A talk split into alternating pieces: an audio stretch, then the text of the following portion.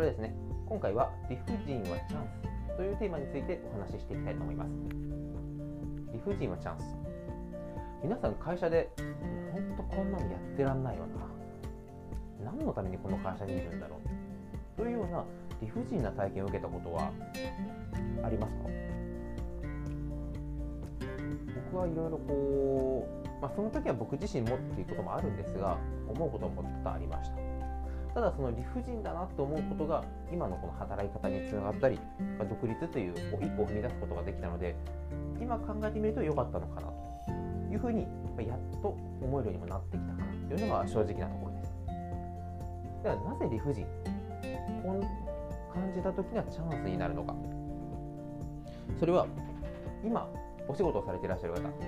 あ、突然なんですがもう来月には会社を辞めて独立をする。または来月に会社を辞めて違う会社に転職をする。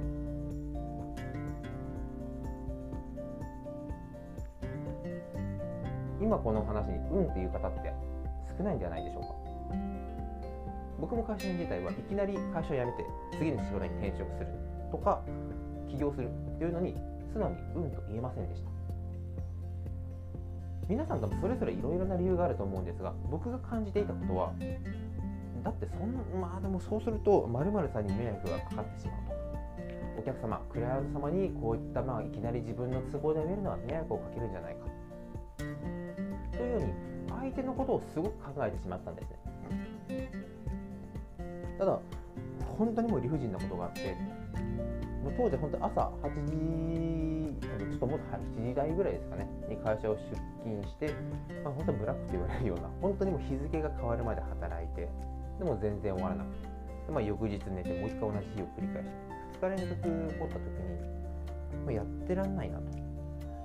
これで、まあ、給料は変わらず、まあ、サービス残業にもなりましたし何か得点がつくわけでもなく、まあ、当たり前のように収録のいつもの仕事は変わらず続いていくので何なんだここれはと。このままいったら自分の時間は全くないし全然給料も増えないし自分の将来どうなってくるんだろう。いうその時大きな大きな怒りが湧いた時にも帰って、まあ、その時も、日付が変わってたんですがすぐパソコン開いて Google で検索しました。転職。転職今す。ぐしたり、まあ、起業副業今の会社から抜け出す。または今よりももっと稼ぐためにはどうしたらいいんだろうというようにもう強く思い思っていたので、まあ、疲れとかもうそれ一切なく3時間ぐらい集中してもいろいろ調べてノートにまとめてっていうことをやったことがあります。その時に一切お客様にこうやって迷惑かかるんじゃないかとか〇〇さんに、まあ、同じ職場で働いてる〇〇さんにこうやって迷惑かけてしまうじゃないかもうそれも全て正直何もなくてただもう絶対もう転職してやるとか新しい稼ぎ方見つけて今のここから脱却してやるっていうのを強く思いました。これもですねあのいろんな研究結果として出てるそうなんですが怒りというのはそういったパワーを生み出すので新しい何かビジネスをやろうとか大きな人生の転機のような変化を生み出す時にはこういった怒りのパワーというのは非常に重要だそうです。逆に大きな失敗してしまったりとか、まあ、と付き合ってる方と別れてしまったりとかそういった大きな悲しみに暮れる時にはどちらかというともう没頭するような単純作業。データの入力でしたり調べたりしたものをこう計算だったり、ま、表まとめだったりとかそういった単純作業をすると時間を忘れることができるのでより集中しやすくなるというふうにも言われています。ですのでこの感情の部分を理解することができれば今こういう行動を起こしたいと思ってる。でもなかなか踏ん切りがつかない。という時に自分の怒りボルテージが上がったりとか理不尽なことを受けてもこんな会社やってらんないと思った時に行動に移せる。これを何も知らないと理不尽なことが起きた時にはもうその夜居酒屋に行ってしまってそこをパソコンに向けてとか自分が今までやりたいと思ってたことに向ける向けていたらすごい効率よく集中して取り組めたはずだった時間を、まあ、お酒の力を借りてもすぐもうお酒かも怒りを全部洗い流して明日から頑張るともちろん社会人として理不尽なことはもう当たり前に起きてきます。僕も、まあ、この理不尽も全くなくみんなこう手を取り合って幸せにっていう話ことはまあ、一切思ってませんし、まあ、そうなればいいとは思うんですけどそれが現実的にできるかというと、まあ、無理だろうなと。いうように諦める、まあ、諦めるか割り切るほどには社会経験を積んできたつもりではいます。ですので何か大きな変化を求めよう。頑張るぞ取り組むぞという時には、まあ、こういった理不尽なことが起きてしまう。本当起きてしまうのは良くないんですけど、まあ、起きたことを転換期として変えることもできます。この考えを知っているか知らないかでその怒りのボルテージが上がった時の行動が変わります。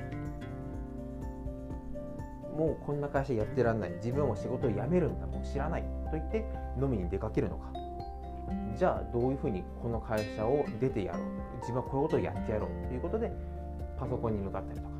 いろいろ自分の考えをノートに書き出したりとか行動するために何の準備ができるか。もしくはもう行動して行動してしまってもいいかもしれないです。転職サイトに登録をしてとか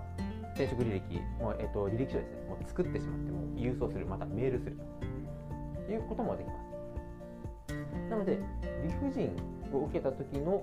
選択この考え方を知ってるか知らないかで今までと変わらない人生を歩むのか。それとも自分が望む進んできた方向に本当に舵を切るチャンスとして捉えるのか。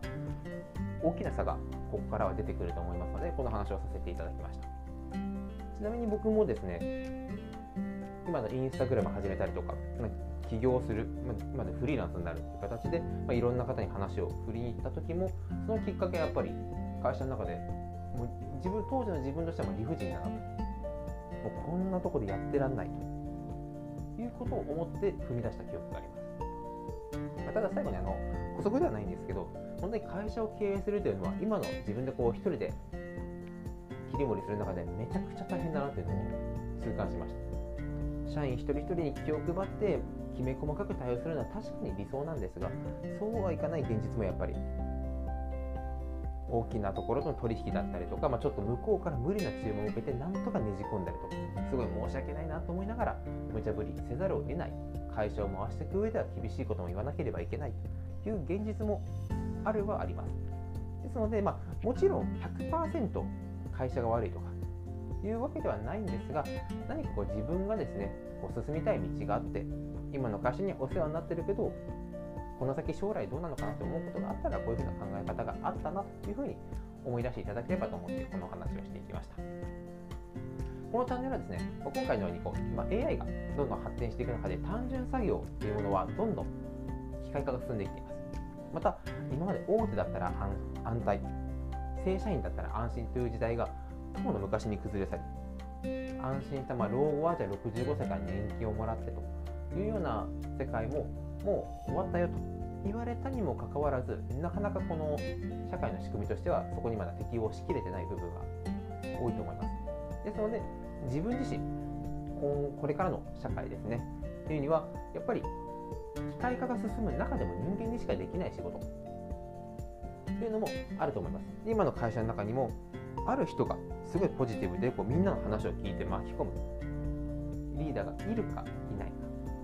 で組織の生産性と生産性というのも一気にぐっと伸びますしぐっとしぼんでしまうこともあります。ですのでこれからは AI だったり新しい最新のテクノロジーを使いながら個々人間関係それぞれのパフォーマンスにもバランスに気を配ることができて自分の営業成績というのは今まではもちろん大事だったんですがこれからは会社全体で部署全体でこう生産性とかパフォーマンスを上げる上げることができる。そういったリーダーシップを発揮できる人が市場価値の高い人間になっているというふうに考えていますのでそういった情報をビジネスマーケティング人間関係その他もろもろ心理学も含めていろいろですね混ぜて自分の体験したことも含めてこれからも配信してまいりますのでどうぞ楽しみにしていてください。それでは今回もご清聴いただきありがとうございました。